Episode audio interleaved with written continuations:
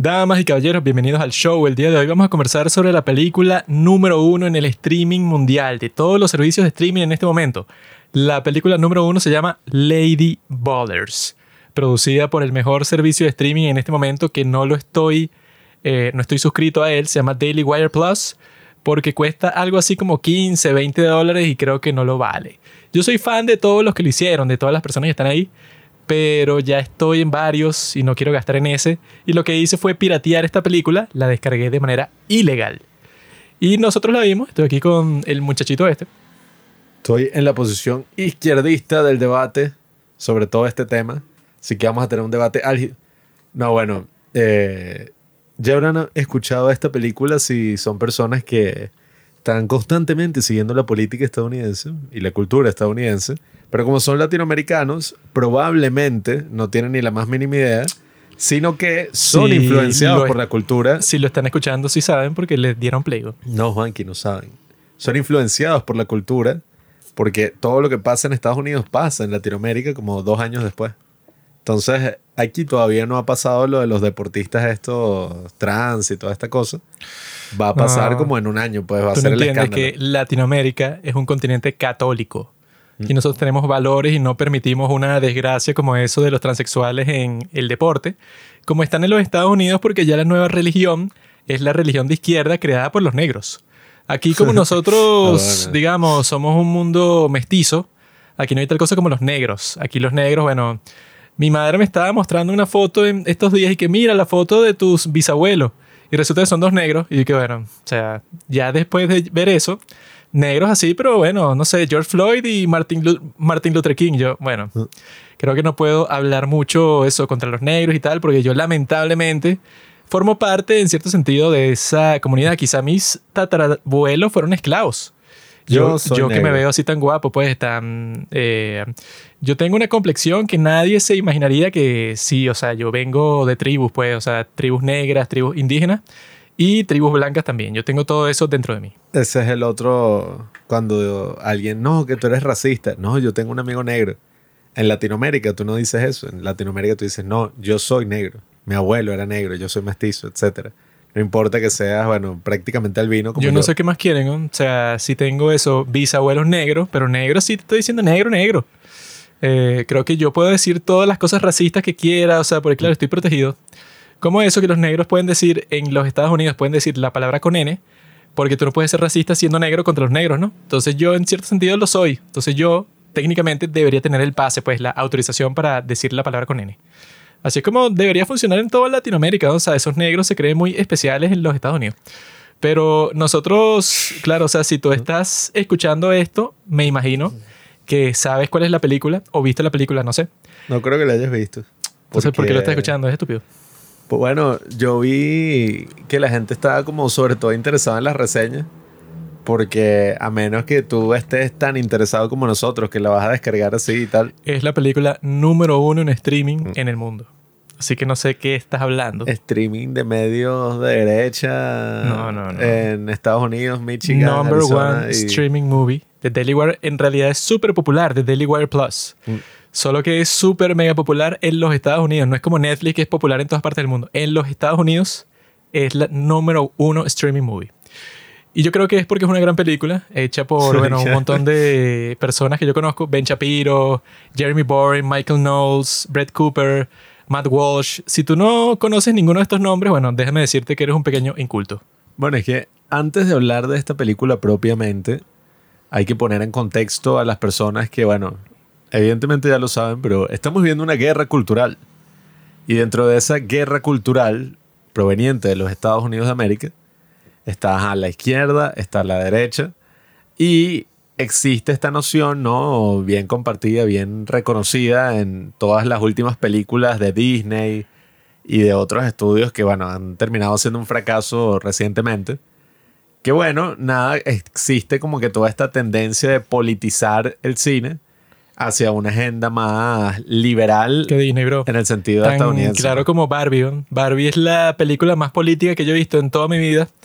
eh, eso que los tipos, o sea, como que se quitaron la máscara y las tipas en las entrevistas y todo dicen cosas así que llegó el momento de las mujeres de definir la narrativa, una cosa así como si fuera, no sé, unas marchas así de activistas feministas.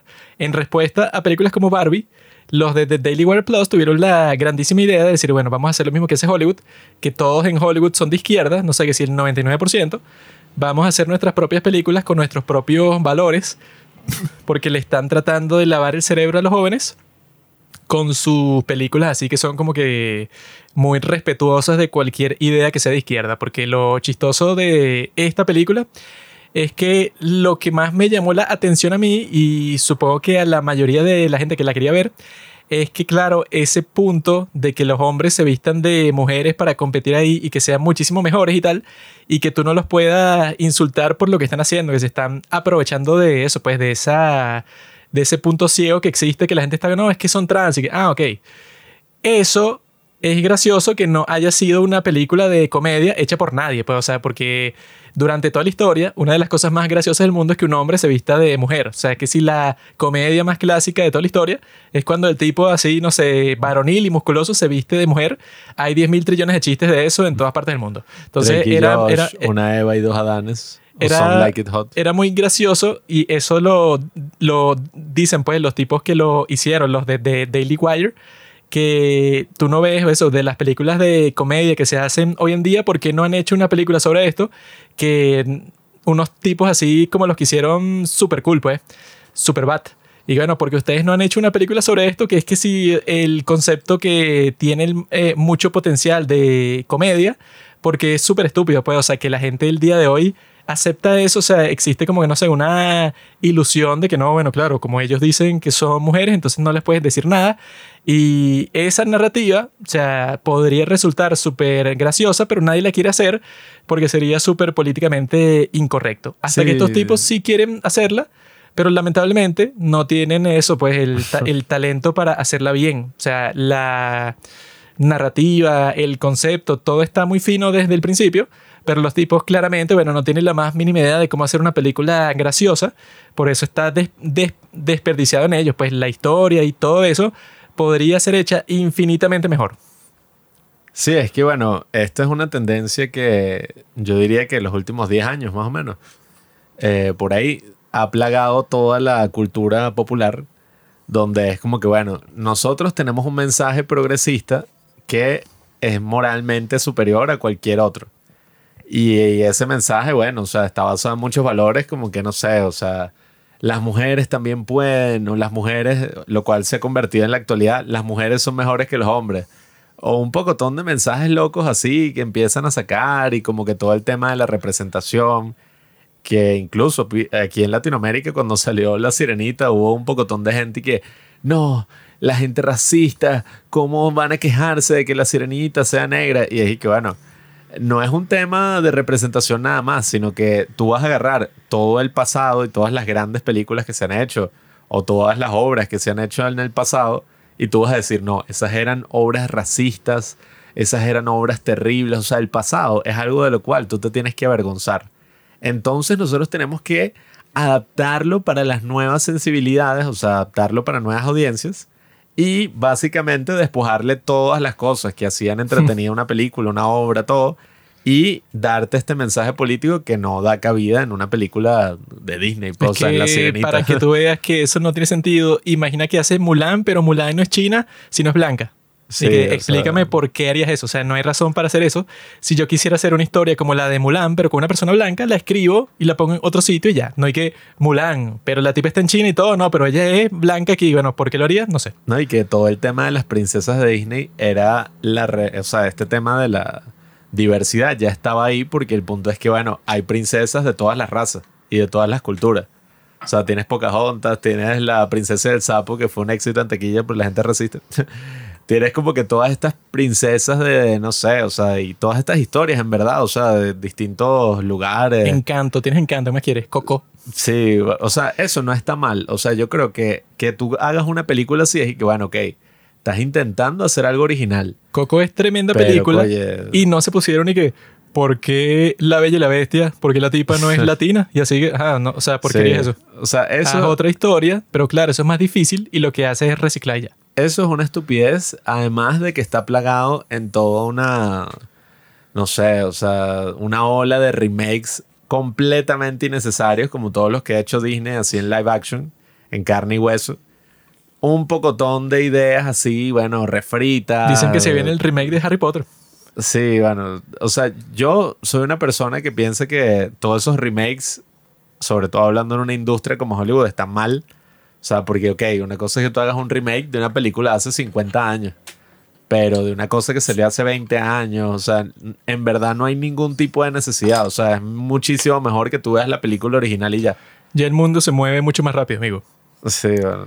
En poco tiempo van a hacer el remake del Señor de los Anillos. Y no, ya listo. Y ¿Qué? el remake de Barbie. Y no, tal, bueno, no sé, el, la industria de Bueno, Hollywood... sí, van a, sacar una película que se llama Barbieheimer. Ah.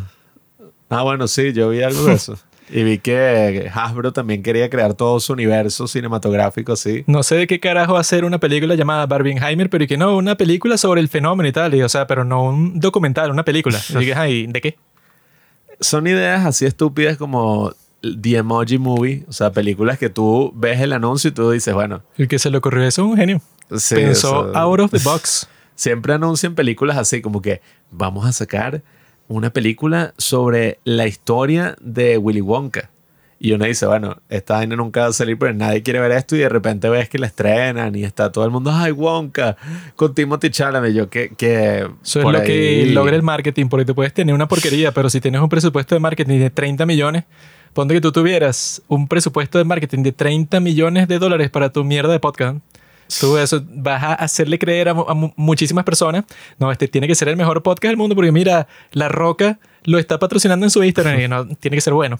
Yo vi que incluso estaban haciendo una especie de precuela del Rey León, pero así pues, o sea, eh, en live action, dirigida por Barry Jenkins. O sea, que Barry Jenkins hizo que sí, Moonlight y Bill Street Good Talk, que son dos películas así todas artísticas y tal. y mierda. Bueno, vale, son buenas. y después, no, fue contratado por Disney para sacar una historia sobre Mufasa. ¿Y qué fue lo que pasó antes del Rey León? Y que marico, ¿a quién le importa? O sea, lo que podrían hacer con el Rey León es hacer la misma historia, pero con seres humanos. Que no sean animales, sino que sean personas. Sí, eso nunca se ha hecho. Solamente una tradición de 600 Un años isabelinos. Yo lo que tengo que decir sobre Lady Butters es que yo llegué a ver la película con unas expectativas extremadamente altas como cuando fui a ver la película Broker, la de Song Kang-ho y que no, esta va a ser la mejor película del año. Porque yo confiaba en que estos tipos que yo veo todos los días, Ben Shapiro, Matt Walsh, Bert Cooper, Michael Knowles, Jeremy Boring, yo soy un tipo de derecha capitalista 100%. O sea, para todas las maricas que escuchan cosas así, dicen, oh, eres fascista. Bueno, lo que tú quieras, llámalo como tú quieras. El punto es que pro-capitalista, anti-basura socialista, zurdo, hijo de puta, come mierda, etcétera, como, dije, como dice mi líder, mi ley. Hijo de puta. Pero la cuestión es esa que yo veo estos tipos todo el tiempo. Yo escucho el podcast de Ben Shapiro y los veo por YouTube también. Y la cuestión es que yo pensaba, bueno, estos tipos tienen sentido del humor, hacen chistes todo el tiempo. Me imagino que los tipos como ganan tanta plata, o sea, su operación de, de Daily Wire, o sea, el medio que ellos tienen que está full de podcast, que ya tienen su propio servicio de streaming, que contrataron a Jordan Peterson y se meten millones de millones de dólares todos los años. Yo me imaginaba, estos tipos tienen sentido del humor, son cool y tal, vamos a ver qué pueden hacer con este tema, porque cuando yo vi esa premisa, yo dije, no, es que tiene que ser genial, porque en realidad lo que se referían ellos es que, bueno, qué loco, que, bueno, que eso ya yo lo he comentado antes en, el podcast, que yo creo que es lo más loco que yo he visto en toda la historia, es esa cuestión de la aceptación de los transexuales en la sociedad de hoy. Que incluso cuando, cuando lo dices, como que la cosa está tan propagandizada en el mundo que cuando tú lo dices suenas como si fueras que si un nazi y así Hitler y que no, claro, es que los transexuales y tal, como si fueran una categoría de personas distintas a todas las demás personas del mundo. Así como que no, claro, es que son como los judíos, pues, o sea, si tú los tratas mal es porque eres discriminatorio. Lo más raro del mundo es que eso, pues que eso haya llegado hasta el punto que se cuestione toda esa cuestión. No, pero en realidad será que las mujeres y los hombres en realidad tienen diferencias físicas. Que, yo he tenido esa discusión una que otra vez con féminas y el problema de las mujeres en cualquier discusión, pero en esta en particular, es que como que no pueden aprender, así no aprender, aprender con H, así es que la usan los filósofos como yo. El concepto de que cuando yo digo, por ejemplo, los hombres son más fuertes que las mujeres, ¿verdad?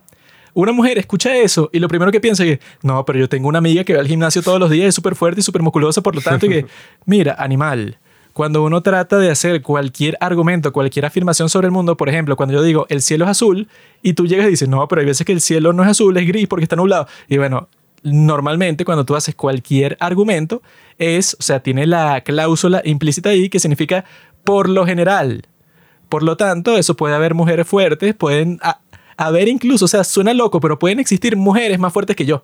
Podrían existir en algún mundo posible. Mm. Pero cualquiera. Todo el punto es que por lo general, obviamente, los hombres, eso según cualquier estadística del mundo, corren más rápido, levantan más peso. O sea, en todas las estadísticas que tú puedas tener, obviamente, que van a ser mejores en los deportes. O sea, es raro que se cuestione eso. No, y que la excepción a la regla no invalida completamente la regla. Que recuerdo cuando hablamos de este otro documental, What is a Woman, que también lo produjo Daily Wire y bueno. Es el mejor documental de historia, González Jordan fue todo un drama en, en, internet porque tuvo millones de vistas el tráiler y la gente estaba muy interesada, pero los críticos de cine dijeron no, esto es propaganda transfóbica, entonces no lo vamos ni siquiera a reseñar.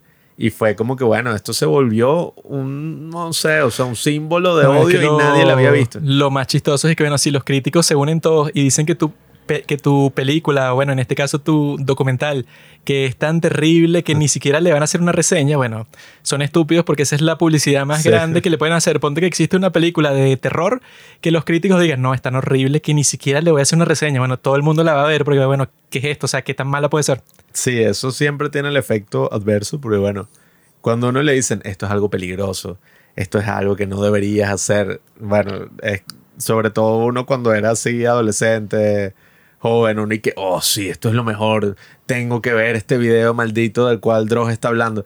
O sea, uno siempre, bueno, yo no veía nada gore, ¿no? Mi maestra siempre me decía, nunca se metan heroína. Y yo, ay, sí, uy, tú te la sabes toda, o sea, tú tienes las llaves del reino de los cielos, yo hago lo que yo quiera y la probé y bueno, efectivamente es lo mejor del mundo. Pero bueno, en ese mismo sentido, tenías este documental y tenías todas estas conversaciones y yo me acuerdo que yo estaba hablando con, una compañera también y me acuerdo que yo le dije que mira... Pero es comunista. No, bueno. Una compañera. Compañera de trabajo, podríamos catalogarlo. Y yo me acuerdo yo le dije, no, que esta película habla sobre eso de que es una mujer, ¿no?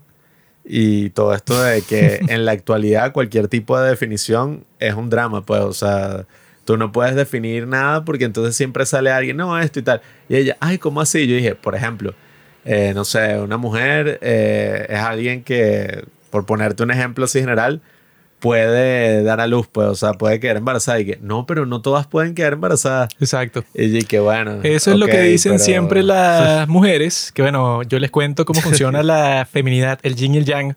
Mm. Todo el punto es que la mujer representa el, el, progreso, o sea, la sensibilidad y tal, como que mientras el hombre, eso, que la gente también, eso, si tú no comprendes eso, no puedes formar parte de ninguna discusión con gente culta y lo más probable es que la mayoría de las personas sean así.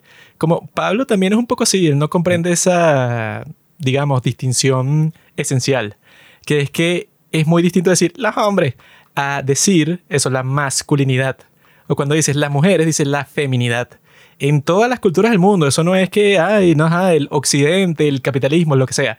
En todas las culturas del mundo hay un montón de rasgos propios de la masculinidad y un montón de rasgos propios de la feminidad. Eso está desapareciendo, Juan, que ya nada de eso existe, ahora todos somos fluidos. Y de la misma manera, la feminidad, bueno, que eso es un tema que tocan en esta película, el punto es que las mujeres representan el no, o sea, el que está pasando algo y tú dices, no, yo no acepto eso, o sea, yo quiero que las cosas sean distintas y que cambien.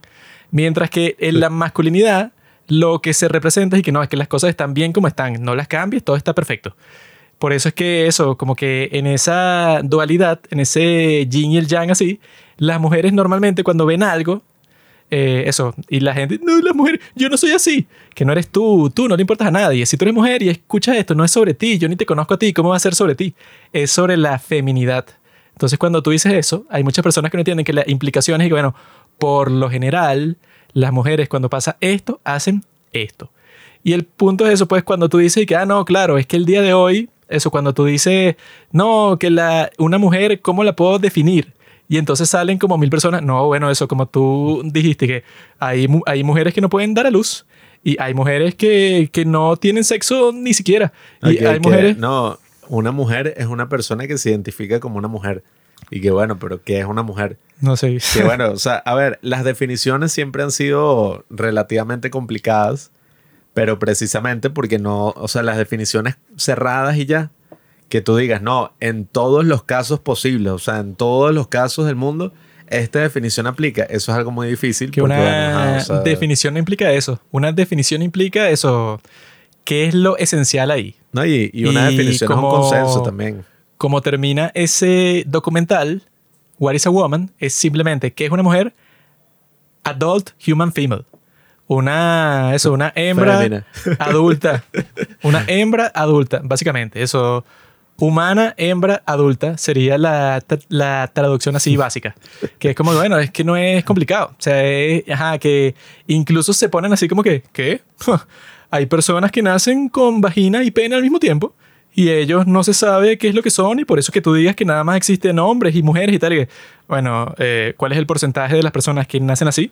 Es 0,00001%. Claro, por si eso es que el- eso no cambia nada. Si fuera el 50% de la población, evidentemente a lo largo de la historia hubiéramos creado distintas No, categorías. que gracioso porque yo en estos días yo estaba pasando por un bulevar, ¿verdad? Y yo vi un sujeto sin brazos, o sea, eso, como que sin antebrazos, o sea, ponte que del codo para abajo no tienes nada y parecía como que el tipo nació así. Y el tipo estaba manipulando un teléfono, o sea, estaba como que scrolleando en un teléfono. Y yo dije, "Ah", o sea, como que con un medio brazo como que lo sostenía y que con el otro lo estaba moviendo. Y dije, ¿qué? La cuestión es que cuando tú ves una persona que nace así, tú no, o sea, tú normal, normalmente dices que una persona tiene cuatro ex- extremidades. No, hay personas que nacen con dos y que, bueno, pero eso es una, Yo tengo cinco. eh, eso es una abominación. O sea, es un- una cosa que es una excepción. Obviamente que tú no la cuentas en la, en la, Yes. en la, en la definición. Como los negros, que son minoría, entonces tú dices, bueno, un hombre no es negro. O sea, hay veces que nace uno negro, pero eso es como que el defecto. Te fuiste a la mierda. El tema Pero- es que la, la excepción, que eso mismo me pasó a mí también con la con esta amiga, pues, compañera, que ella dijo, amiga es una estúpida. ella dijo y que, o sea, yo le puse ese mismo ejemplo. Yo dije, bueno, por algo nosotros decimos que el ser humano está, ajá, o sea, tiene dos brazos, dos piernas. O sea, tenemos un modelo del, del ser humano que nos dan O en sea, las clases. si o sea, tú naces sano, naces así, tú tienes obviamente. un modelo. Eso no implica que entonces si nace alguien sin un brazo y que no es humano. Y que bueno, obviamente que no... Es o un sea, deforme, es un mal parido, todas no, esas cosas que le puedes decir. Tú dices, bueno, obviamente, o sea, es lo mismo, lo único es que es un ser humano que ¿Tú, nació tú sin un brazo. viste la pues. película El hombre elefante? Sí. Bueno, es un hombre elefante. Ahí está la categoría. Es un hombre, pero es un maldito monstruo. Que bueno, que Ay, Juanqui, te voy a poner el ejercicio que nos pusieron en el en mi taekwondo. Que de la nada la profesora... Chuparse los penes los unos a los otros. No, eso fue el martes, estoy hablando del miércoles. Que la profesora agarró unas hojas así blancas, así como unos pedazos de hoja, y que cada quien agarra un pedazo. Entonces cada quien agarró así y que pónganse en círculo. Éramos como 20 personas, la mayoría eran así como entre niños, adolescentes, cosas. Y nosotros somos los adultos. Y entonces fue que van a agarrar el papel y lo van a empezar así a, no sé, a arrugar hasta que quede chiquitico. Y en el proceso lo van a insultar de todas las maneras posibles y le van a decir las cosas más feas que se le ocurran, groserías, todo.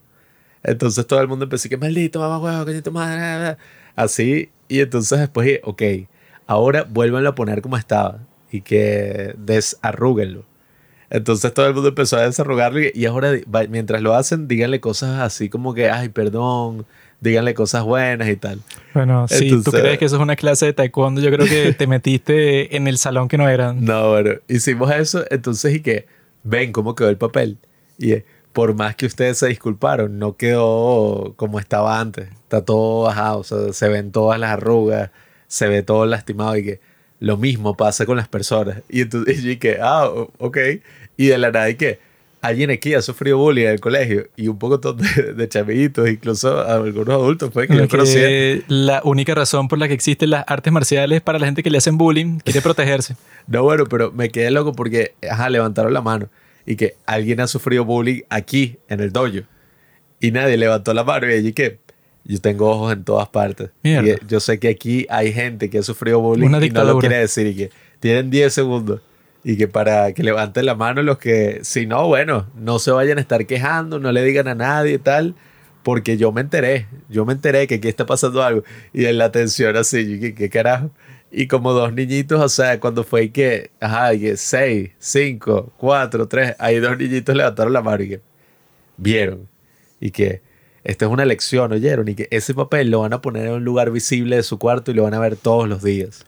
Y el poder que tienen ustedes de arruinar. Bueno, pues déjame decirte que eso es una lección estúpida. Eso te lo voy a poner a ti, Juan. Porque en realidad, si tú te encuentras ofendido por un insulto, por una palabra, tú eres el que tienes el problema.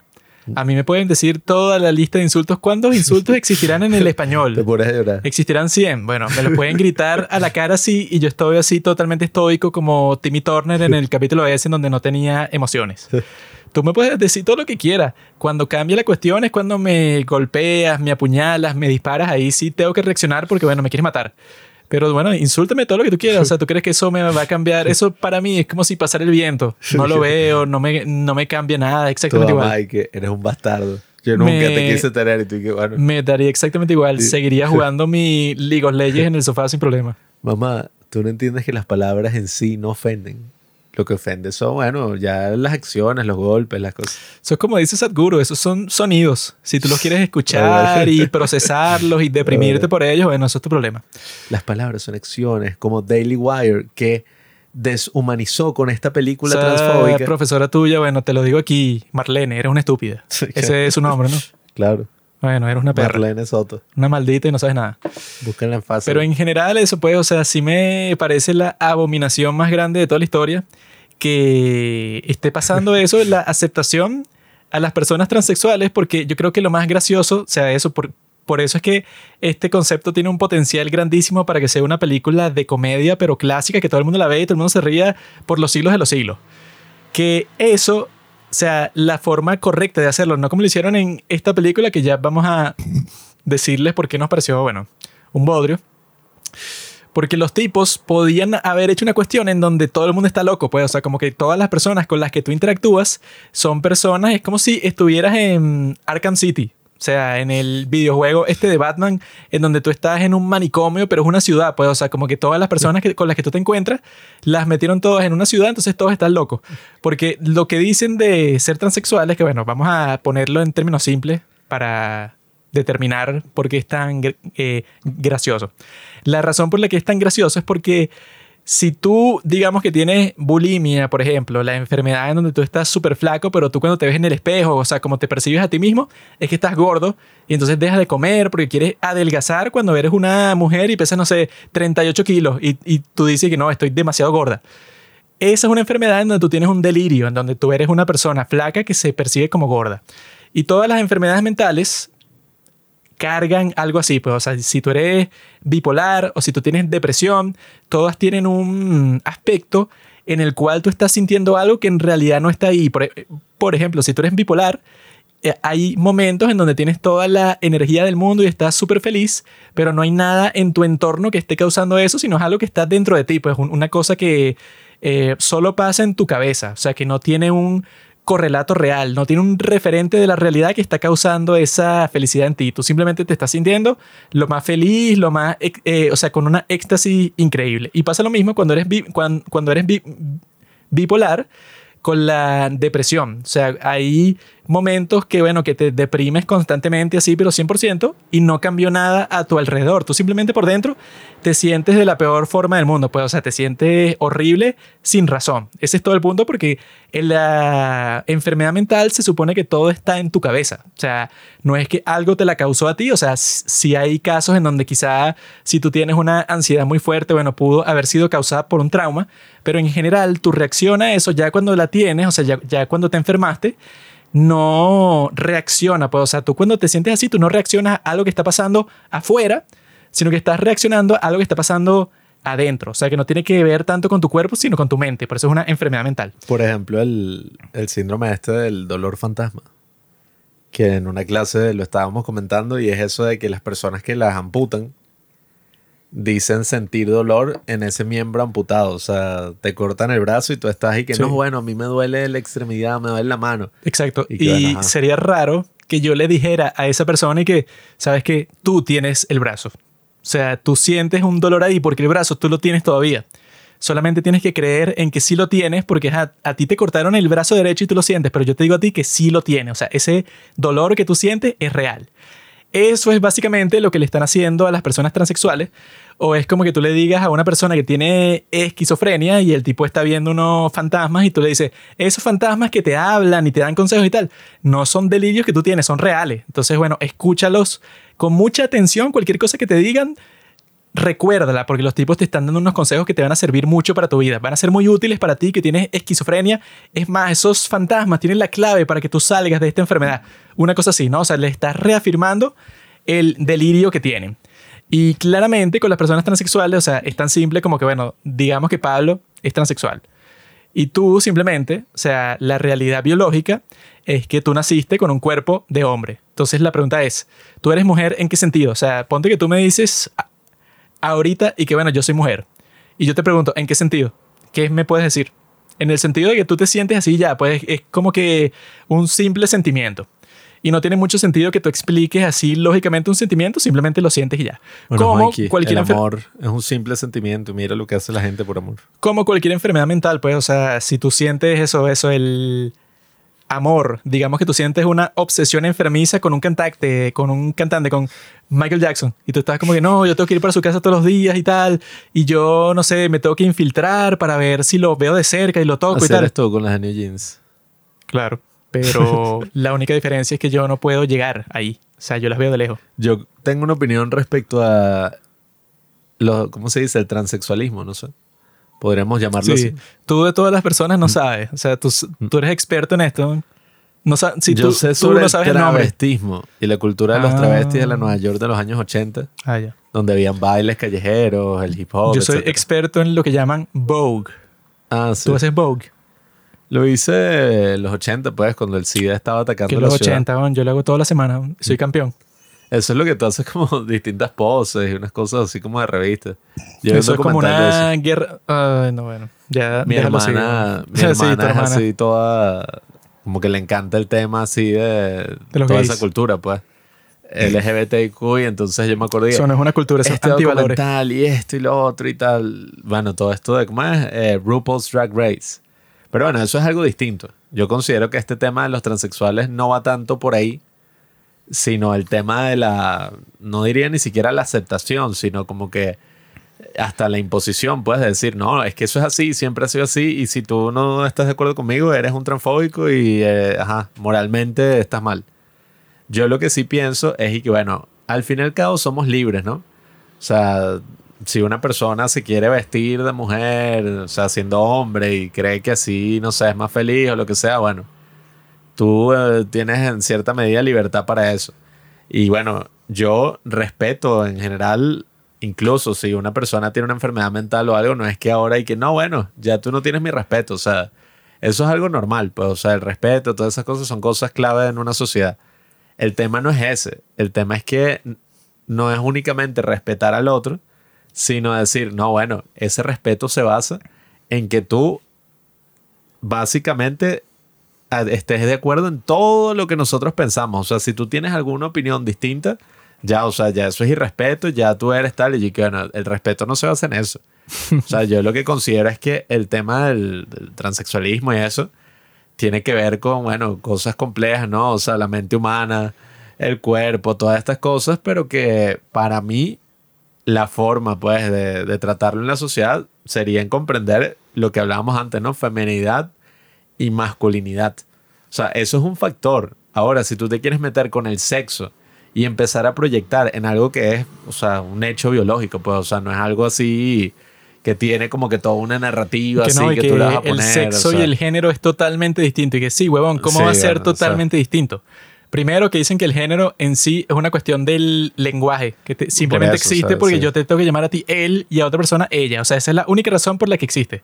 Pero no es que no, claro, el género fue creado para expresar los 3.000 géneros que hay. O sea, Sí. eso no fue así. O sea, pero Ni están- tampoco para oprimir al, no sé, a las personas en unos roles así tradicionales, porque bueno, ponte a ver la historia en general de la humanidad, los roles así tradicionales han variado, pero dentro de esa variación que ha tenido, siempre se mantiene como que la esencia de que, bueno, es que si tú estás en un entorno donde tienes que sobrevivir, esos atributos físicos que tú tienes, pues, o sea, naturalmente ya, o sea, eso es lo que básicamente te determina. Es que lo más loco con lo que está pasando es que, ah, bueno, tú puedes decir que eres mujer, hombre, bueno, eso obviamente no afecta a ninguno de nosotros, pero lo más raro es cuando es que no, como te muestran en el gran documental ese, What is a Woman, que los psiquiatras en muchas partes del mundo es que no, es que están entrenados para que cuando tú les digas tu delirio de que tú eres mujer, los tipos digan, exactamente, eres mujer. Y yo no te puedo decir que no eres mujer cuando obviamente no eres mujer. Es imposible, o sea, no, no puedes ser mujer. Y eso pues, o sea, yo estaba viendo esta serie coreana que es en un hospital mental que se llama Dosis Diaria de Sol. Y en esa serie te ponen en varias partes que hay personas con delirio. O sea, hay personas que creen que, no sé, que los tipos son Napoleón. Y entonces cuando tú les llegas y les dices que mira, tú no eres Napoleón, las personas se ponen violentas porque le estás negando directamente su realidad. Y las personas, no, sí soy, y bueno, te pueden dar un golpe. Entonces la cuestión es que eso es lo más raro de, todo el mundo, que por, por eso es que funcionaría súper bien para una película de comedia que, bueno, que haga énfasis en que es lo más loco del mundo, que por alguna razón, de todas las, enfermedad- las enfermedades mentales que existen, esta que se llama gender dysphoria, que es la, la que está detrás pues, del transexualismo, esa es la única enfermedad que existe en todo el mundo en donde supuestamente el tratamiento que tiene es que tú digas, no, bueno, tú estás en lo correcto. O sea, tú estás afirmando una cosa que tú sientes, pero que obviamente no es verdad, pero tú estás en lo correcto, entonces nosotros vamos a hacerte el juego a ti. O sea, te vamos a seguir el juego para que no te sientas mal, porque es como te muestran, pues, la serie que les estoy diciendo, que si a ti te lo niegan, entonces tú te sientes mal. Y, su- y supuestamente la narrativa con lo de los trans es que si tú le niegas que la persona es del género que dice que es, entonces esa persona se va a suicidar porque siente que eso, que no sé, que la está matando con tus palabras.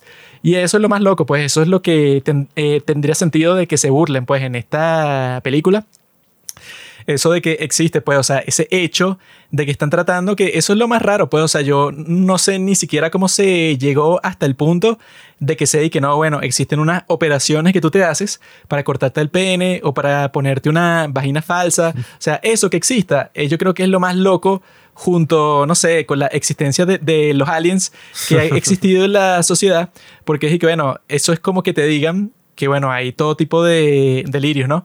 Pero hay personas que supuestamente tienen un delirio que supuestamente tú te, tú te sentirías muchísimo mejor si te cortaras el brazo, porque tú sientes que el brazo, bueno, no tiene que estar ahí, ¿no? Entonces, lógicamente, la terapia para esas personas, que bueno, claro, es una pequeña minoría que se sienten así, sería que, bueno, vamos a hacerte una terapia para que tú entiendas mentalmente que eso tú no puedes eh, dejarte llevar por ese sentimiento, porque no tiene sentido cortarte el brazo, o sea, no tiene nada de malo tu brazo, no hay por qué cortarlo. Sí, lo no. más raro del mundo es que no, pero con los trans, si tú haces lo que haces con todas las otras enfermedades mentales, que, que es que tú, bueno, con mucho tacto y tal, y bueno, con profesionales, pues, con psiquiatras, con toda esta gente, tú estás con la persona y que, bueno, vamos a tratarte. Porque claramente, o sea, eso es lo que tú dices, que tú, o sea, que yo le diga a alguien y que mira, yo pienso que soy mujer, lo que la reacción normal de cualquier persona será de que, ajá, ok, entonces eso quiere decir que tú debes tener algún problema personal porque obviamente tú no eres mujer. O sea, claramente no lo eres. Da igual cómo te sientas, porque si es por sentimiento, ese es todo el punto. ¿no? O sea, cualquier enfermedad mental en donde yo tengo una alucinación de que yo veo un payaso y yo le digo a Pablo que, mira, yo veo un payaso que está sentado ahí en la silla. Y él cuando ve la silla no hay nada, sería raro que él y que no, bueno, pero en este caso de él, voy a decirle que no, yo también veo un payaso, está ahí, se llama Larry y hace tal. Bueno, sería muy raro eso, porque todo el punto de una enfermedad mental es que, mira, o sea, claramente esa no es la realidad y no te lo voy a lanzar en la cara, pues, o sea, no te voy a decir que estás loco, ahí no hay nada, estúpido, sino que la idea es darte un tratamiento para que tú dejes de pensar en esa cosa que no es real. Claro, es que primero yo estoy muy en contra de cualquier intervención quirúrgica extrema, pues, o sea, hasta ese punto, por un tema de autopercepción. O sea, por un tema de salud o por un tema, bueno, no sé, ay, bueno, una operación estética en la nariz más o menos. Pero esa gente que es así como que no, es que me he sentido completamente inseguro por este aspecto, no sé. Eh, incluso gente que se hace unas operaciones para ser más alto. Y Ah, entonces sí. se hace unas cosas ahí horribles Se que yo, bueno, meten que unos tornillos en las piernas. Sí, que eso no va a solucionar el problema. O sea, en mi opinión, yo lo que pienso es que si tú le das tanta importancia a lo que los demás piensan de ti, hasta el punto de que prácticamente podrías quedarte inválido, porque si la operación sale mal te jodiste, coño, tú tienes otros problemas eh, importantes, pues, de autoestima, de muchas cosas. O sea, yo pienso que mm, incluso tú puedes ver esos otros casos de este tipo, Oli London. El tipo que piensa que no, es que yo me quiero ver como Jimin de BTS yo quiero ser así un tipo coreano. Y es un tipo inglés y bueno, se destrozó pues así mismo el cuerpo, la cara, todo. con no esas se parece al tipo, pero ni lo más mínimo. O sea, Sí, o sea, gastó cientos de miles de dólares dejándose llevar por una, no sé, o sea, una alucinación, una locura, un problema mental. yo me quiero Y, ver como o sea, Minji eso- de New Jeans. Y yo se lo digo a Pablo siempre y él me dice, bueno, eso no es posible. Y yo digo, claro que sí. Y él me dice, no, no, no. Si él me dijera, no, claro, si tú te quieres sentir bien, vamos a hacerte todas las operaciones para que te parezcas a Minji. Bueno, no sería sano. Yo digo, hay una frase que uno puede ver ahorita en todos los comentarios de redes sociales que es y que bring bullying back. Traigamos el bullying de vuelta. Yo, ajá, o sea, he visto esta frase muchísimo y yo creo que en verdad lo que se refiere no es literalmente que, ah, sí, es que el bullying es bueno, sino lo que se refiere es que, ok, uno en teoría, o sea, uno debería aceptar a las otras personas, no discriminarlos por, no sé, por algunos aspectos físicos, pues, o sea, por su peso, eh, no sé, por muchísimas cosas, pues, por la forma en que se visten, tú no lo vas a tratar de la mierda por eso. A ti sí. Te viste como un estúpido. O sea, imagínate, un extraño. Eso es algo también que viene mucho con la adultez. O sea, si tú ves a un vagabundo así vuelto loco y tal, tú no es que te vas a poner, ¿qué te pasa? O sea, ¿qué estás haciendo? Uno dice, bueno, la pizza, yo me voy. Pero lo que sí es importante, y yo he visto que por eso es que ha sido el auge de esta frase, es que, por ejemplo, el tema de la obesidad. Coño, yo no estoy diciendo que es que hay que hacerle bullying a las personas obesas para que hagan ejercicio. O sea, yo considero que eso es un tema de salud y un tema de que ellos tienen que entender que, bueno, eh, yo mismo, que yo soy obeso, y que, bueno, eso es algo que, ajá, te hace daño, pues, y tú tienes que estar consciente de que si sigues por ese camino te vas a No, es volver que lo más gracioso es que inventaron la palabra gordofóbico. Por eso, o sea, Y que bueno, ya cuando inventas esa palabra te das cuenta que toda esa ideología hay que aceptar a todas las personas como son no tiene sentido porque, ah, bueno, sí, yo, yo le tengo miedo a un gordo. O sea, no es un negro, no es un gay, no, a los gordos. Y bueno, eso te lo, te lo acabas de inventar porque, bueno, e- existía el racismo, existía la homofobia y de ahí sacaron y que no, claro, gordofobia. Los gordos también son un grupo y que, mi, mi bro, o sea, el 99,9% de los gordos podría dejar de ser gordos si quisiera. Sí, es que los negros y los gays lamentablemente no pueden. Muchos incluso quieren dejar de ser negros y lo han intentado como Michael Jackson y no han podido. Es que exageran, o sea, lo, de- lo llevan demasiado lejos y entonces ya no es una cuestión de que, bueno, ok, no tienes que discriminar y tratar mal a las otras personas, sino es que no, no, no, no solo eso. Si tú no aceptas completamente las decisiones de otra persona, entonces ya tú lo estás atacando, ya tú lo estás tratando mal, lo estás discriminando y que, bueno, no entiendo cómo eso es discriminación, o sea, literalmente, o sea, que una persona debería bajar de peso, o sea, si sobre todo obesidad mórbida, por ponerles un ejemplo. Eso no es ningún tipo de discriminación, eso es un, un hecho científico, o sea, te estás matando a ti mismo, pa. Es que para mí la clave, que eso es lo que tratan de mostrar en esta película, pero de la peor forma posible, es el delirio. Que toda la cuestión es que, bueno, que lo más raro que está pasando en este momento, que fue lo que trató de mostrar la película, pero yo creo que no lo logró, pero para nada, es que las personas han creado como que esa especie de ideología y la narrativa para que sea que no, bueno, que toda la sociedad en conjunto tiene que aceptar el delirio de este grupo de personas y tratan de ponerlo como si fuera súper importante, que no, es que si no, esas personas se van a suicidar. Y ahí, bueno, hay muchísimas enfermedades mentales y la sociedad no tiene que hacer nada. Lo que tiene que hacer es que, bueno, vayas para un profesional que te va a decir cómo tratarte para que te mejores y tal. Y eso desemboca, eso pues en la representación más loca de todos, que es lo deporte. Y en esta película, yo cuando la estaba viendo al principio, bueno, comienza de una forma terrible, pienso yo, porque los tipos están en un juego de básquet, pero hacen unos chistes súper gafos. O sea, los tipos van para el casillero. Uno de los chistes es que hay un nerd que es como que el aguador, el que asiste al equipo. Y los jugadores del equipo, cuando están entrando al casillero, todos le ponen la toalla con la que se secaron el cuerpo encima de la cabeza y le pegan la cabeza contra la pared y luego lo meten a un casillero. Eso es como que el gran chiste, jaja. Y en el casillero luego como que hay dos como que tienen un conflicto y se caen a golpe. O sea, tienen como que una peleita así.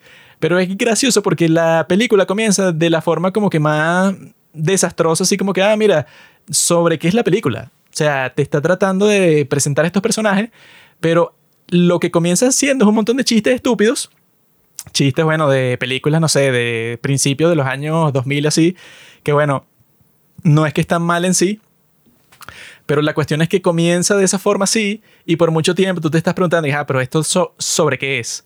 Y cuando te vas a enterar sobre qué, bueno, que ya yo sabía, pero si no supiera, cuando te están presentando la historia, termina comenzando ya la cuestión como por el minuto 50. Y estaba como, bueno, estos tipos son estúpidos porque han desperdiciado todo este tiempo. O sea, ya para que sea una película de comedia, normalmente las películas de comedia suelen ser más cortas. Pero esta dura una hora y cincuenta. Mm. Y ese principio es terrible porque ajá, los tipos pareciera que ah, esto va a ser una película sobre básquetbol o sobre este grupo de amigos, que tal y tal y tal. La película no es sobre eso, o sea, comienza así porque los tipos quizá no tenían otra forma, o sea, eran lo, suficientemente incultos con respecto a cómo hacer una película, que no sabían que, bueno, si tu película es sobre lo ridículo que sería, bueno, que ya pasó en la vida real muchas veces, que exista un equipo de basquetbolistas que se hacen pasar por mujeres y son muchísimo mejor que las mujeres, si ese es tu tema, bueno, entonces yo lo que pensaba, bueno, tiene que comenzar con una escena que pasa como a la hora de la película, que es como que un montaje en cámara lenta así, en donde ves que los tipos, bueno, están destrozando este equipo de mujeres, les están pasando por encima porque, bueno, son hombres y medio saben jugar básquetbol y como son más altos y más fuertes y todo, bueno, las destruyen. Así es como tú tenías que empezar para que fuera gracioso porque ese es todo el concepto. Y que yo creo que, bueno, que la oportunidad que se perdieron en ese concepto así era, digamos, representar a toda la sociedad, que yo no he visto esa película, pero he, escuchado cuando la mencionan que es más o menos así, la de Idiocracy. Ah, sí. Que en esa película representan y que, bueno, llegó un momento en que la sociedad literalmente todos son idiotas, todas las personas son estúpidas. Yo creo que la idea que hubiera hecho que esta película, si fuera graciosa y divertida, que no lo es para nada, hubiera sido que, bueno, es que tú representas a todos, tanto al equipo, pues, o sea, que hace eso, eh, eso, tú te burlas de los dos lados, tanto a los que se burlan de la cuestión trans, como a las personas que, bueno, que se ven como que obligados a que no, es que yo tengo que actuar, que todo esto es legítimo. Tengo que actuar como que no existe ninguna diferencia física entre los hombres y las mujeres, pero eso, pues, o sea, que sean como que personas que vivan en una dictadura, pues, o sea, que tienen miedo de que los censuren, que los cancelen y tal, o sea, que eso sí lo ponen en la película, pero son chistes aislados así, pues. Sería gracioso si los pusieran que todos están locos y que los protagonistas también están locos, pero es porque se aprovechan de toda la cuestión y llega un punto eso, que eso sí lo ponen, que todos como que sí se convencieron. Todos como que sí se están volviendo trans porque se metieron demasiado profundo en la cuestión y les están dando dinero y les están dando relevancia y se vuelven famosos. O sea, a los tipos les gusta lo que está pasando. Yo creo que eso era lo que tú podías explorar, pues que sé que, bueno, esto es tan loco que incluso a ti te puede gustar, tú puedes comenzar a hacerlo por todos los beneficios que te pueden dar, como fue el caso de este tipo Dylan Mulvaney. Este bicho que era así un hombre gay, así, bueno, el estereotipo del gay actor de Broadway y tal, que canta en las obras de teatro, en los musicales y eso. Y el tipo decidió por TikTok, él y que va, ah, bueno, yo voy a documentar todo mi viaje como una mujer transexual.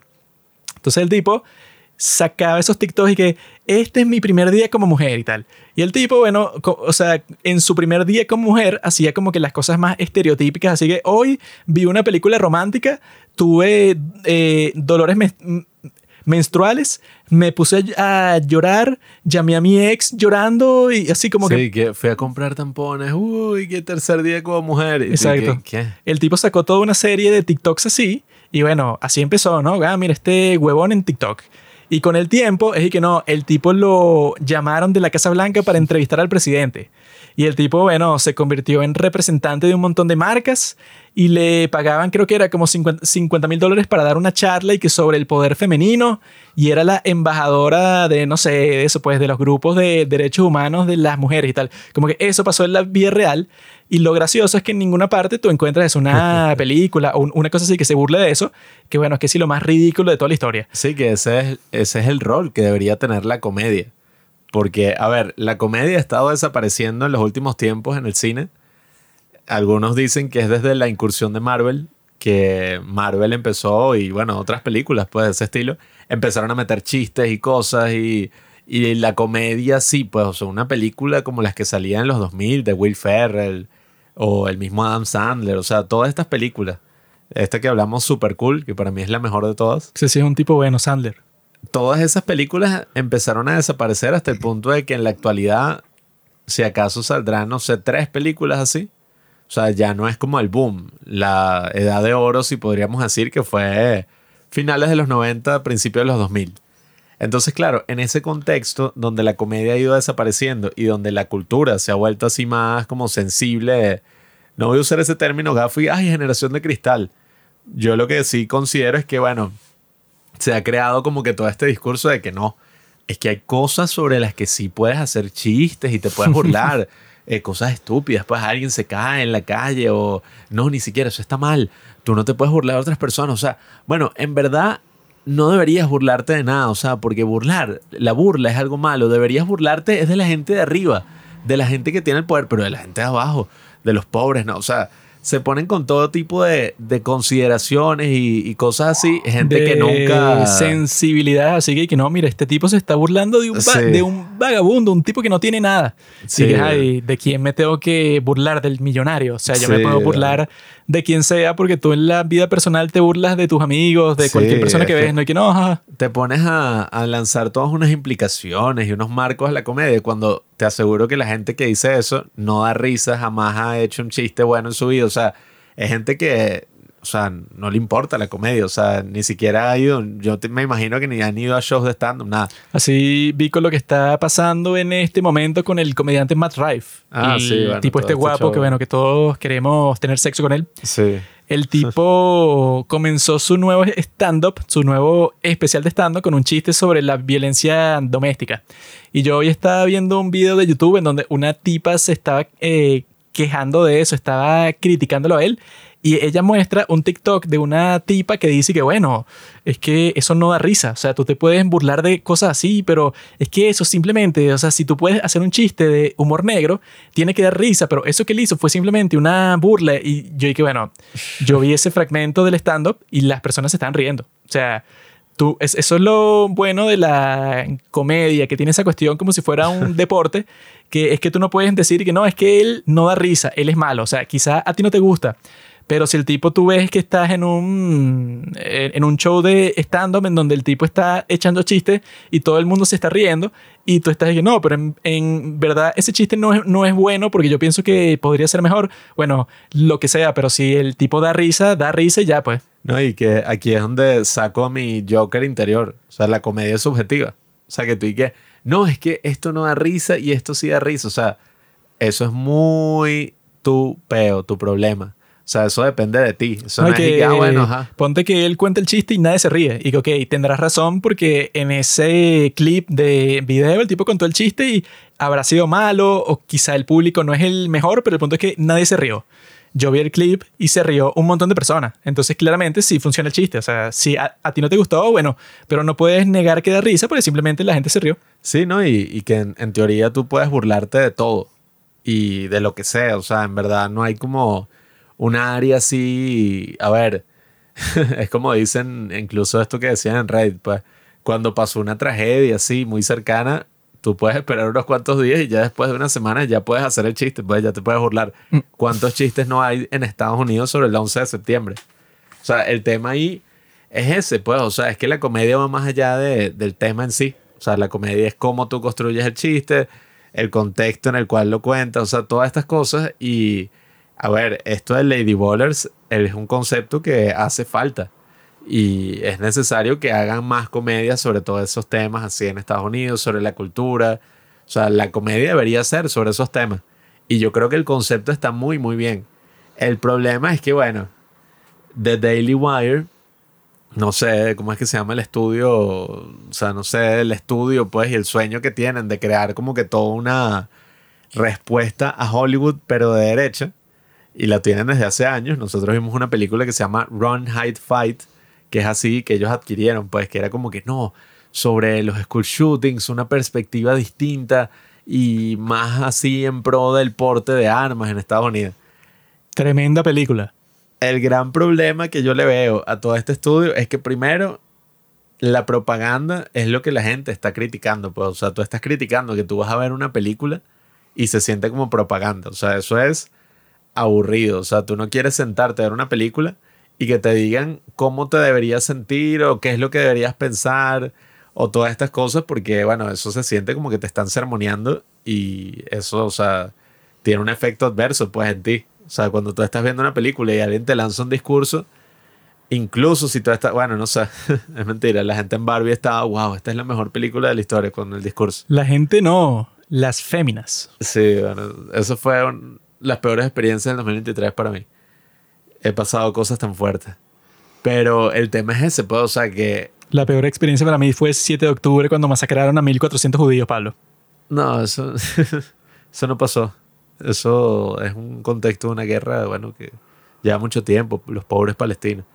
Pero bueno, eh, el tema es ese, pues, o sea, el tema es que si tú atacas que el otro lado está haciendo propaganda y tú quieres hacer propaganda de tu lado, bueno, ya para mí, o sea, por ahí ya empezaste mal. Incluso si tú quieres seguir con esa idea, coño, tienes que hacer una muy buena propaganda.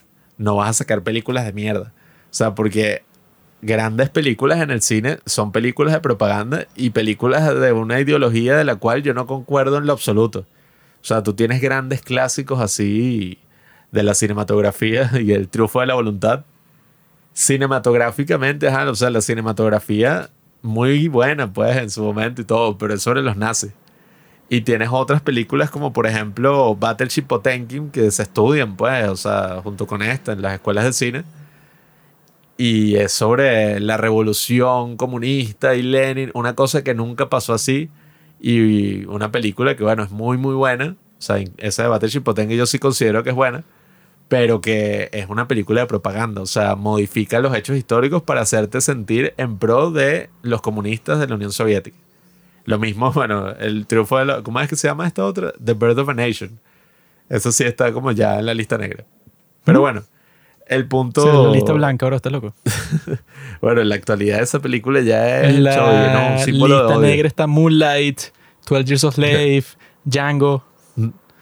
El punto es eso, o sea, el punto es que incluso si tú haces una película de propaganda, que yo no estoy muy a favor de eso, puedes hacer una buena película y puede ser entretenido, o sea, puedes hacer una buena comedia, la gente se puede reír, tienes un buen concepto, pero bueno, el director, escritor y protagonista de la película, casi siempre eso es una mala señal, o sea, tenemos The Room, Tommy Wiseau, es el que es el, el, director, pues el CEO de Daily Wire. Jeremy Boring. Entonces, bueno, ya por ahí empezaste mal. O sea, tienes un tipo que nunca ha hecho cine Nunca ha actuado, nunca ha dirigido y nunca ha escrito. Sí, o sea. No, y yo lo que le escuché decir a él y que no, es que yo cuando vi el guion pensé que no, esto es buenísimo. O sea, casi que no importa con qué equipo lo vamos a hacer, porque el guion es tan bueno y los chistes son tan graciosos. Y que bueno, yo creo que me reí como dos veces. Y no es que me reí con la película, sino bueno, qué ridículo. Sí.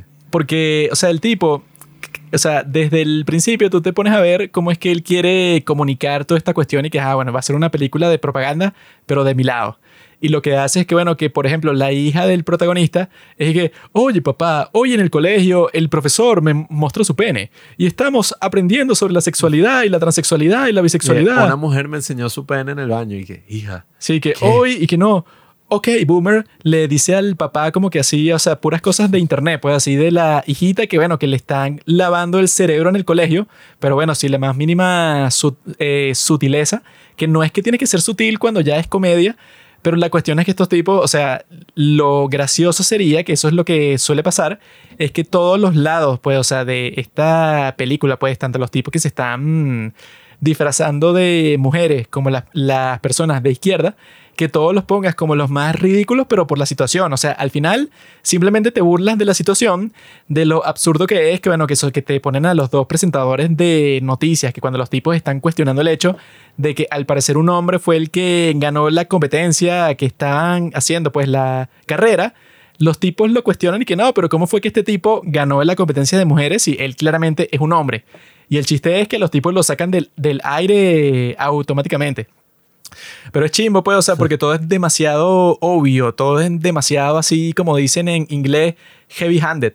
No hay un chiste que tú digas como que, oh, mira, qué ingenioso la forma en que te mostraron este concepto, sino que es de propaganda, pero por lo menos tú puedes ver Barbie, que también es un poco eh, contundente, pues, o sea, que es muy bestia cuando hace sus puntos de propaganda, pero por lo menos le pusieron un empaque de otra cosa, pues, de, de Barbie. O sea, le, se esforzaron en la producción para que cuando tú la estuvieras viendo, por lo menos por un tiempo, tú dices como que, ah, mira, esta película es de esto. Pero en realidad no, es de otra cosa. No, y tiene esto es lo que... graciosos. O sea, yo en Barbie me reí cuando la vimos así en el estreno varias veces, Porque era un simp. pero en esta yo no me reí ni una vez. O sea, yo estaba como que... A mí en Barbie me dieron ganas de reírme, pero como yo soy un hombre, yo apreté el puño lo más posible así, porque dije, no, yo no puedo mostrar debilidad frente a este grupo de mujeres. Pero, o sea, si tú vas a hacer una película así, ok, en Lady Ballers, el tipo es demasiado bestia porque desde el principio todos los personajes, así que son de izquierda, son como que súper estúpidos, así, son como que, no, bueno, sí, eh, o sea, tienen que soportar el hecho de que estos tipos, bueno, se estén vistiendo de mujer y a todos les dan eso, pues, contratos y salen en las portadas de revistas y se vuelven millonarios y tal. O sea, como que esa parte sería la parte chistosa, pues, o sea, que como que estos se vuelven íconos del feminismo cuando en realidad no, no les importa eso. Pero la cuestión es que ellos, desde que comienza la película, son demasiado bestias, pues, o sea, porque fuera de ese concepto no hay nada. O sea, la idea es que sea como Barbie, que por lo menos, bueno, dentro del concepto de esa estupidez de que te, tratan de hacer de que tú odies a los hombres, ese es como que el objetivo de la película. Pero fuera de eso, por lo menos tienen una historia sobre esta muñeca que, bueno, que quiere convertirse en una persona real y que tiene un contacto con los seres humanos y se da cuenta que el mundo no es blanco y negro. O sea, una cosa así que tú puedes decir que es la excusa. Pero en esta película, Lady Ballers no tiene ninguna excusa, o sea, es como que demasiado simple. Es como que, ah, mira, este tipo eh, se reúne, pues, o sea, con los que eran sus jugadores de básquetbol en la escuela, pues, en el bachillerato. Y entonces los tipos son unos perdedores y hay uno que ya trabaja en un café en donde todos son transexuales, eh, o sea, se visten de mujeres y eso. Y él empieza a trabajar ahí también, que esa parte... Él empieza a trabajar ahí también, no sé por qué. Y entonces el tipo, bueno, o sea, está con ellos ahí para ver qué es lo que pueden hacer y ver lo de la carrera y convence al tipo de meterse en la carrera y bueno, como que hubo un malentendido con una tipa cuando se están inscribiendo y eso es lo que lleva al tipo a competir como mujer y ahí se da cuenta que pueden ganar mucho dinero, pero eso, toda esa parte es como que demasiado ridícula, pero no en el buen sentido, pues, o sea, porque la mayoría de las comedias así son ridículas. Pero en este caso es como que, ah, bro, o sea, está siendo demasiado evidente porque no hay ningún respiro en donde eso, por ejemplo, el personaje principal, ¿qué sabes tú del personaje principal? Nada. Es como que no, el tipo juega básquetbol y se le ocurre la idea de hacer la cosa esta de meterse en el básquetbol femenino y ya ese es todo el chiste. Normalmente en cualquier película de comedia que sea super cool, él no es que es eso, pues, o sea, el tema principal de, su, de Super Cool es que son unos muchachos ahí que están obsesionados con el sexo, quieren tener sexo con todas sus compañeras y ya. Ese es el tema principal, pero claro, eh, ellos en todas las escenas no están y que, y que tetas y mujeres, qué rico, sino hay muchas escenas en, en donde es que, bueno, pero ellos tienen su amistad, ellos tienen como que hay mucho más al personaje que los chistes. O sea, Claro. así es como puede ser la comedia que sea chévere. Incluso en las películas de Adam Sandler hay partes que son como que, ah, bueno, el tipo, no sé, quiere mucho a su hija y por eso es que tal y tal y tal y tal. Pero en esta es que no, bueno, ah, y su hija como que lo sigue por ahí y la hija es como que el chiste ese de que le están lavando el cerebro a los jóvenes y eso. Solo tiene un buen momento ese personaje, pienso yo, en toda la película, el de Jeremy Boring, el del protagonista, que es cuando le está tratando de explicar a su hija que su hija como que también está eh, entrando, pues, o sea, pero en la posición opuesta, que es que no, bueno, pero los hombres parece que son mejores que las mujeres en todo, porque ellos se están disfrazando de mujeres en el equipo y le están ganando a todas estas mujeres y eso.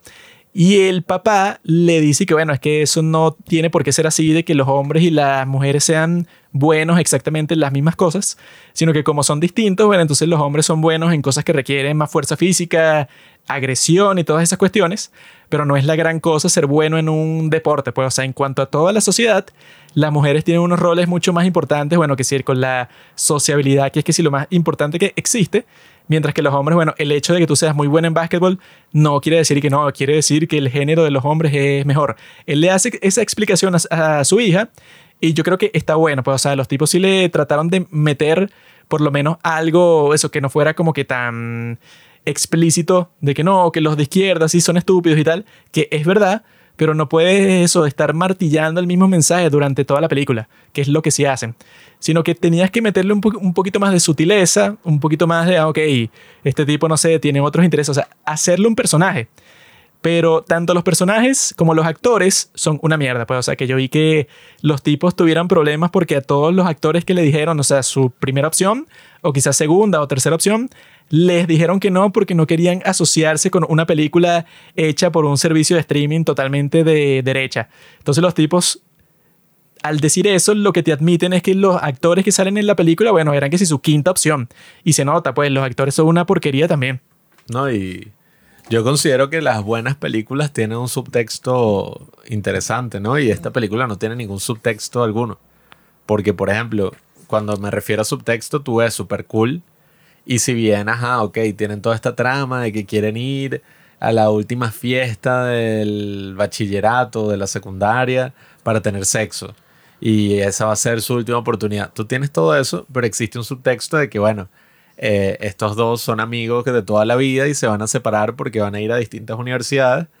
Y tienen como que esta historia así más profunda donde, bueno, uno siente que todo va a ser distinto y se siente completamente inseguro. O sea, tienes muchísimo más elementos. También en Barbie. Eh, o sea, que en ese sentido, a mí no me gustó Barbie. O sea, yo no diría que, ay, sí, lo mejor del año.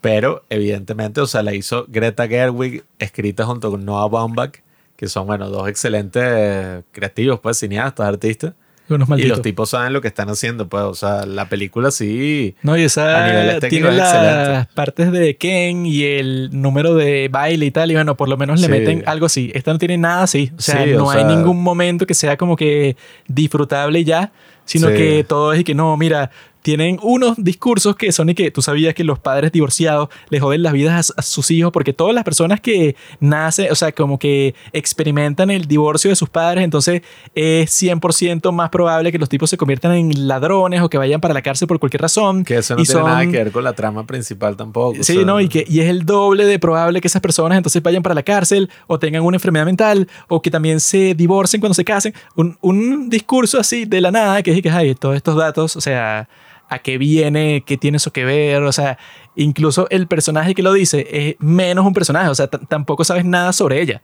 Entonces, cuando no hay personajes, es como que, bueno, tú puedes tener tu propaganda, o sea, puedes meterle tus valores a las películas, que es lo que hacen muchísimas películas de, de Hollywood, pero casi todas esas películas de Hollywood, bueno, tienen una historia larga y tienen un montón de personajes y tienen conflictos y tal, más allá de ese mensaje que te quieren dar. El mensaje es como que el extra. Pero en esta película, no, el mensaje lo es todo, o sea, no importa. Básicamente, incluso, o sea, que se hacen cameos de las personas que trabajan para The Daily Wire. Y bueno, el punto es que todas esas personas, bueno, no son personajes, son simplemente un chiste que se disfrazaron para la película. Entonces es más, o sea, ni siquiera se siente como una película, sino que se siente como que un conjunto de sketches para YouTube que por alguna razón lo hicieron película y no, y no funciona. Pues, o sea, tú le muestras esta película, yo creo que incluso a personas que sean súper de derecha y te van a decir, bueno, qué mierda. Que no es lo mismo que pasa con The Sound of Freedom, que es así, bueno, esa es una película que tú si quieres le puedes hacer un análisis luego de que la viste y tú dices, ah, mira, no sé, es raro como que ciertas actitudes que tienen las personas de izquierda con respecto a que, dicen que esta película es una conspiración y tal, o sea, tienen una actitud un poco extraña con todo lo que tiene que ver con los niños y los niños trans también y lo del abuso infantil y eso, como que tú puedes tener esa conversación. Pero en la película no hay ningún discurso que tú sabías que las personas de izquierda, bueno, es mucho más probable que sean pedófilos por tal. O sea, eso nunca sale en Sound of Freedom porque no tendría sentido. Pues, o sea, la película puede hablar por sí sola y ya. Claro, todas esas son, fueron cosas que le proyectaron en la campaña de marketing, por eso se volvió el fenómeno monetario en el que se convirtió. Pero, o sea, la película, oye, yo creo que lo que comprueba, y esto es algo que he visto varios videos que lo analizan, y es el tema de que la comedia en internet no es lo mismo que la comedia en el cine. y tú ves todas estas películas que han hecho los youtubers exitosos y las películas son una mierda, o sea, les va terrible. Esa es básicamente esta. Eh, sí, o sea, hay películas que si no, la película de Smosh y la película de Fred, que eran estas estrellas así a inicios de YouTube. O incluso hay una película que hizo como que Logan Paul. Y cada vez que un youtuber o alguien, pues, o sea, que tiene experiencia en este tipo de, de medios así, de redes sociales, de todo esto, quiere trasladar lo que está haciendo a otro medio completamente distinto como el cine, lo arruina, lo embarra porque no tiene ni la más mínima idea de qué significa hacer una película. O sea, eso no es... A ver, el cine es un arte. No es como que yo, o sea, no, bueno, es que yo como, no sé, o sea, me gusta mucho la fotografía y hago todo esto. Deme unos pinceles que como yo ya sé de composición, voy a pintar, no sé, la última cena, pues, de Leonardo da Vinci. O sea, porque es lo mismo, pues, o sea, en esencia es lo mismo. No, o sea, requiere otro tipo de habilidades y sobre todo en el tema del cine, tú entiendes de que, bueno, tú no haces la película solo por el mensaje. O sea, tú lo haces por muchas otras razones. Hay miles de personas asociadas La hicieron 100% y que, bueno, ¿qué es lo que quieres? Que la gente que diga que no, bueno, qué loco esto de, de los trans. Ese es el, único objetivo que tenía esta película. Y tú no puedes hacer una película así porque entonces se va a ver demasiado evidente que a ti no te importa nada. O sea, no sé, que si el factor como que más abstracto, sí, que bueno, ¿cuál es la música de esta película? ¿Cuál es el, el soundtrack?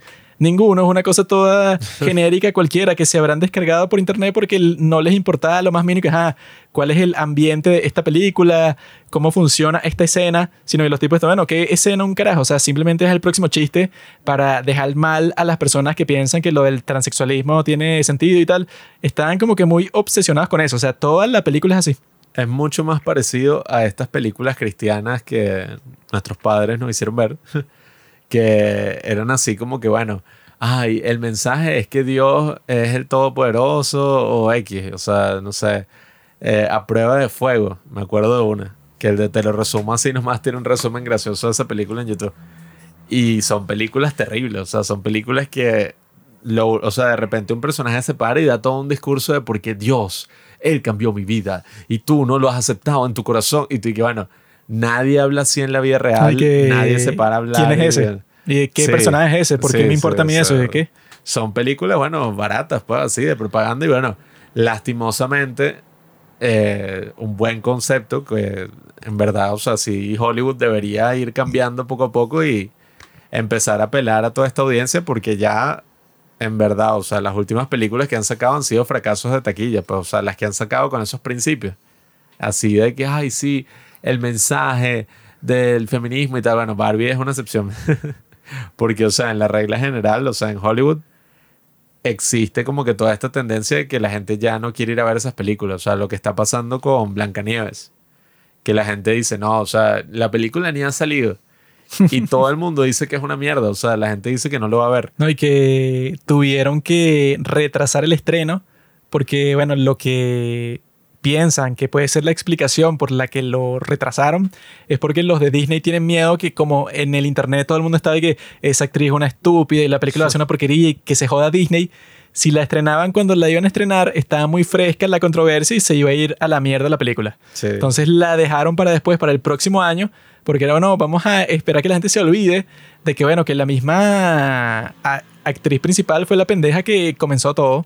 Porque la tipa es lo que decía que no, yo creo que de niña medio vi Blancanieves como la mitad y no me gustó.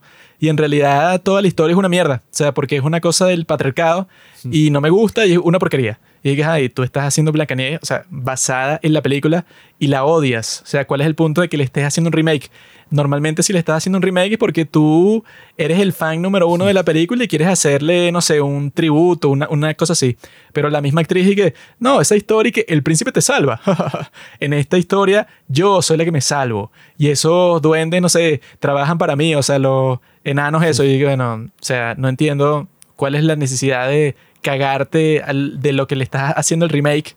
Y ahora viene de Daily Wire y va a ser su propia Blancanieves con esta dama ardiente que se llama Brett Cooper. Bueno, eso yo iba a comentar justamente Eso eso. va a estar buenísimo, maricón. Yo lo que considero es que esa mentalidad, Bueno, es que en esa técnicamente tendría que ser mucho mejor que esta porque no sé cuál mensaje puede ser. O sea, no sé en cuál mensaje se pueden obsesionar.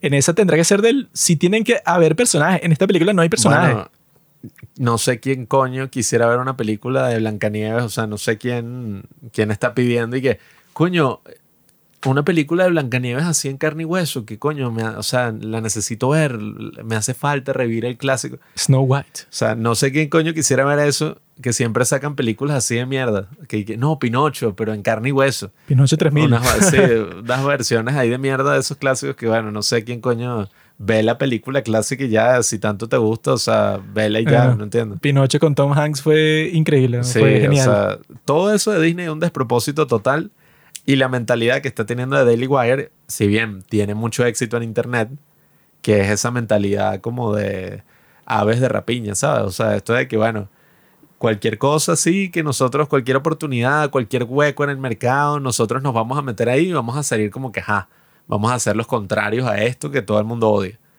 Eso en internet puede tener éxito con el tráiler, con el video de YouTube, con los memes, con todo. Pero si tú haces una película de mierda, la gente no le va a gustar, la gente no la va a ver, o sea, a menos que vaya irónicamente, pues. Pero es como eso, o sea, si ni siquiera puedes hacer una película de deportes así normalita, que vas a estar haciendo una de Blancanieves, o sea, que probablemente hace peor y todo.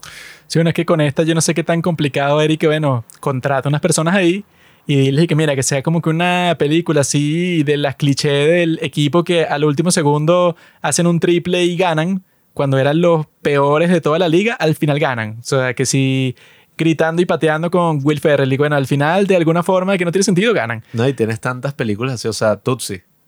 Podía hacer Vainas eso, así, o pero con lo- el único detalle que los tipos son hombres y están en el básquetbol de mujeres. Y bueno, lo lógico que pasaría es que, bueno, cuando llegues al equipo de la final, a pesar de que le ganaste, no sé, con una ventaja de 30 puntos a todos los otros equipos, cuando llegas a la final son mujeres, pero son las mejores que hay. Entonces con esa sí te cuesta, pero al final te sientes eh, culpable porque eso como que le estás quitando el puesto a ella, estás haciendo de lo que tú te quejabas al principio, te convertiste en eso. O sea, es muy fácil, pues, o sea, ese concepto, cómo hacerlo bien y todo, está muy fácil, o sea, está así como que, como dicen los profesores viejos y que eso está de anteojito, que no sé qué significa, pero bueno, supongo que significa que, ajá, que, o sea, que es obvio. No Sí. sé por qué no trataron de hacer algo así, sino que se remontaron una cosa que eso, que ahí fue que yo pensé que, bueno, esta es la mega mierda, o sea, pero insalvable. Cuando llegó al minuto 50, y ahí es que los tipos estaban empezando a meterse en el torneo, cuando Sí, se supone que no, por el tráiler, por todo, y no, o sea, la película es sobre unos tipos que se meten en un torneo como mujeres. Y eso empieza ya como a la, a la mitad de la película. Y digo, bueno, ninguna película buena funciona así. Sí. Que si en esa de Shaolin Soccer, que bueno, es parecido porque es un montón de inútiles que se meten en un torneo amateur en China. Los tipos se están metiendo en el torneo como en el minuto, no sé, 21. O sea, una cosa así súper temprana. Y bueno, listo, ya conociste a todos los personajes, ya está el torneo, ya entrenaron, ya el primer partido. Esta, bueno, el primer partido en el minuto 50 y pico y la, y la película dura una hora y 50. Y que no, los que lo hicieron no, sa- o sea, no saben hacer lo más básico que es el guion, que la cosa fluya rápido. O sea, es una película de comedia. Eso, eh, tienen esta escena terrible que van a buscar un tipo que por alguna razón se convirtió como Ah, en un sí. ermitaño en el bosque y entonces el tipo como que no sé por qué metió a la mascota del partido en su sótano porque se obsesionó por la forma en que bailaba, o sea, unas cosas así que bueno, no sé, unas tramas que tú verías en una película de porquería, pues, o sea, de unos estudiantes de cine que no saben ni que, bueno, bro, quítale eso. Eso nada le importa el trasfondo de un personaje de mierda, que ni siquiera es un personaje, porque los personajes de esta película no tienen profundidad. Entonces no sé qué vas a andar explicando por la parte graciosa y ya. Sí, y es eso, pues, o sea, eso se hace evidente en todas las partes del guion, de todo. O sea, es lo que tú decías. ¿Cuál es el soundtrack de esta película? Puras vainas así que son cringe. O sea, que son, tú dices, bueno, pero ¿quién coño se le ocurrió? Canciones genéricas de TikTok. No, y, y es eso, o sea, yo lo que creo es que tú puedes tener éxito en YouTube y todas estas cosas, pero es que es otro, o sea, otro contexto completamente distinto. Porque, ajá, tú ves a todos estos tipos de Daily Wire, los chistes, entre comillas, que ellos hacen en sus, en sus videos de YouTube, no son así, ajá, o sea, el stand-up. O sea, no es que es graciosísimo, es como que humor de internet, pues, o sea, con tal de que a ti te pongan una Sí, referencia, un video o algo. Memes y ya. Sí, que si un meme, una frase, una película, una ya.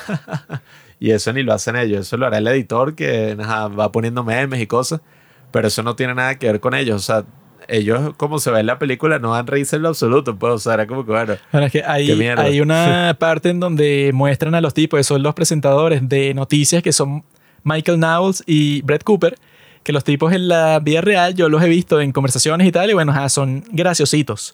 Pero los ponen a actuar en la película de comedia y los tipos están como que, oh, bueno, amigo, ¿cómo es eso de que, una, y que un hombre siendo mujer? Eso no se puede. sí. Y hay como que un silencio así, como que, ay, ¿el chiste cuál es? O sea, como que están haciendo un comentario a la situación y ya, ah, pero el chiste, o sea, y que, no, bueno, claro, a mí me parece que eso no está bien porque claramente puedes ver que es, es un hombre. Y que, ay, ok, o sea, no hay ningún timing, no hay ningún momento en donde tú digas, ah, esta es la parte en que me río. Es como que puro espacio vacío, puro silencio, sí, y no da risa, pues, o sea, yo creo que me reí en esta película como dos, tres veces, pero y que, ah, mira qué estúpido, jaja. Sí, es que era eso. O sea, yo literalmente las risas que tenía era como, bueno, de pena ajena. Y qué, qué estupidez. ¿no? bueno, que no sé ni quién se le ocurrió esta mierda. Porque es eso, pues, o sea, al, en conclusión, o como para resumir un poco la, la experiencia, yo diría un concepto que valía la pena y que, oye, Hollywood debería tomar nota y empezar a sacar como, si quieren diversidad, de verdad, y quieren como que, ay, sí, o sea, que todos se vean representados, bueno, saquen películas que muestren otro, o sea, otro punto de vista, pues, o sea, no ni siquiera de propaganda, eso de la propaganda es para perdedores. O sea, yo lo que digo es, saquen películas que muestren otros puntos de vista, que muestren historias así, que bueno, no, no les importa herir sensibilidades así como... Esa ni siquiera es de Hollywood, pero es una película que ahí podemos ver, ese es un ejemplo de que se ha convertido en la cultura así moderna, que es Borat. O sea, tú tenías Borat, la primera, una película excelente, o sea que hace una comedia, una sátira de todo Estados Unidos y de toda la cultura. Y Borat 2, que por dar un mensaje político que a la larga es completamente irrelevante, o sea, que que no, Trump, Trump es malo y el COVID. Ya pasaron, ¿qué? Dos años de que salió esa película, tres años de que salió esa película, y lo más probable es que Trump vuelva a ganar. Ya nadie habla del COVID porque ya el COVID no existe. O sea, una vaina que tú dices, bueno, desperdiciaste toda una película. O sea, desperdiciaste toda una película en dar un mensaje que a la larga, o sea, en 10 años, en 15 años, a nadie le importa. O sea, ya no tiene ningún tipo de relevancia. Ese va a ser el tema de nuestro próximo capítulo. ¿El COVID existió? No, se sabe todo eso que nosotros pasamos y que no, que la cuarentena. ¿Por qué? Muchas personas dicen que era para cambiarle las baterías a los pájaros, porque los pájaros no son reales, sino los inventó el gobierno para que estén paseando por ahí siempre. Birds aren't real. Y todos esos pájaros, que si las palomas sobre todo, que se la pasan por todas partes, tienen unos micrófonos. Entonces tú dices, ah, mira el pajarito, el pajarito está escuchando todo. Yo digo a los camaradas de Daily Wire que seguramente están escuchando esto, si quieren sacar verdaderamente, o sea, películas buenas, búsquense cineastas, busquen hacer historias originales, o sea, no van a hacer literalmente lo opuesto a lo que hace otro como unos buitres, porque bueno, esas fórmulas quizás sirvió en un momento, en los 80, sí, que la gente iba a ver películas random en el cine y, ay, eh, el policía samurái, pero en la actualidad ya eso no funciona así. Tienen que ser películas cristianas y ya, eso es lo que yo les recomiendo. Y la otra teoría de por qué pasó la cuarentena es que tenían toda esa cuestión del Área 51, entonces se inventaron toda esa mentira, no, una enfermedad para mover todas las naves espaciales porque ya la gente sabía que estaban ahí y estaba la petición esa que todo el mundo iba a ir al Área 51, bueno, los genios del gobierno de los Estados Unidos dijeron, bueno, vamos a cambiar todas esas naves espaciales, las metieron en otro sitio, quién sabe dónde, en el Área 52, nadie sabe en dónde están, pero funcionó, pues, o sea, todo el mundo en su casa, y no, la enfermedad. Yo sabía desde el principio, pero yo soy un tipo muy inteligente, que eso no era por eso. Eso era, siempre hay una razón alterna, siempre hay un subtexto detrás de lo que estás viendo. Pero yo creo que eso, que la conclusión es que esta película, bueno, no vale la pena para nada, perdieron el tiempo de todos, pero si pueden mejorar, pues, o sea, si los tipos aceptan críticas como estas así y se ponen, se rodean con personas que saben de cine, va a llegar alguien y les va a decir que, bueno, bro, o sea, contrata a alguien, no seas tú mismo, porque tú mismo, ajá, o tú eres un tipo que crea un medio y el medio es bastante bueno, qué bien. De ahí a que tú vas a escribir, producir, dirigir una película, bueno, estás loco. O sea, porque es chistoso, pues los tipos se pusieron a hacer eso. O sea, el, el chiste era que ellos tenían a un patrocinante de navajas para cortarse la barba y eso, que no me acuerdo el nombre, pero los tipos dejaron de ser sus patrocinantes como que por presión social, que si por las redes. Que no, estos tipos como son de derecha, entonces estos tipos que eran sus patrocinantes, bueno, los abandonaron. Y en respuesta a eso, los de The Daily Wire sacaron sus propias navajas de afeitar que lo llamaran Jeremy Razors por Jeremy Boring, que es el presidente de la empresa. Hicieron lo mismo con unos chocolates, entonces los tipos ahora hacen chocolate que se llama Jeremy's Chocolates. Entonces como que todo el chiste era como que, ah, bueno, ahora hacen eso pero con el cine. Ahora será Jeremy's Movie. Y eso, bueno, funcionó obviamente con unas navajas, qué tan difícil puede ser, o con un chocolate, lo, lo que sea. Pero con la película no va a funcionar porque este, este tipo nunca ha actuado, nunca ha hecho nada. Y la primera vez que lo hizo, bueno, fue súper cringe. O sea, es como que pongas al tipo a mezclar chocolate y hacerlo el mismo, pero eso, pues, o sea, de cero, sin ver nada, sin Por eso es que yo considero que esta película, bueno, al final es súper cringe. Tenía potencial, pero bueno, se convierte en una cuestión que, que no da risa, no, no entretiene, no hace nada. A diferencia, bueno, de lo que vamos a estar conversando en el próximo capítulo que se trata de Scott Pilgrim, la película, y Scott Pilgrim, la serie, y Scott Pilgrim, los cómics, y Scott Pilgrim, los videojuegos. Eso es lo próximo que vamos a estar conversando y bueno, ya saben, Estén pendientes de eso y tengan en cuenta que la piratería es tu amigo. Eso de, o sea, tú puedes conseguir lo que sea. Yo descargué esta película el día en que salió, tenía cero seeder, cero todo, y la puse a descargar y se descargó como en 20 minutos. Entonces, bueno, no tienen excusa. Tú con un mínimo internet puedes conquistar el mundo como hizo Donald Trump.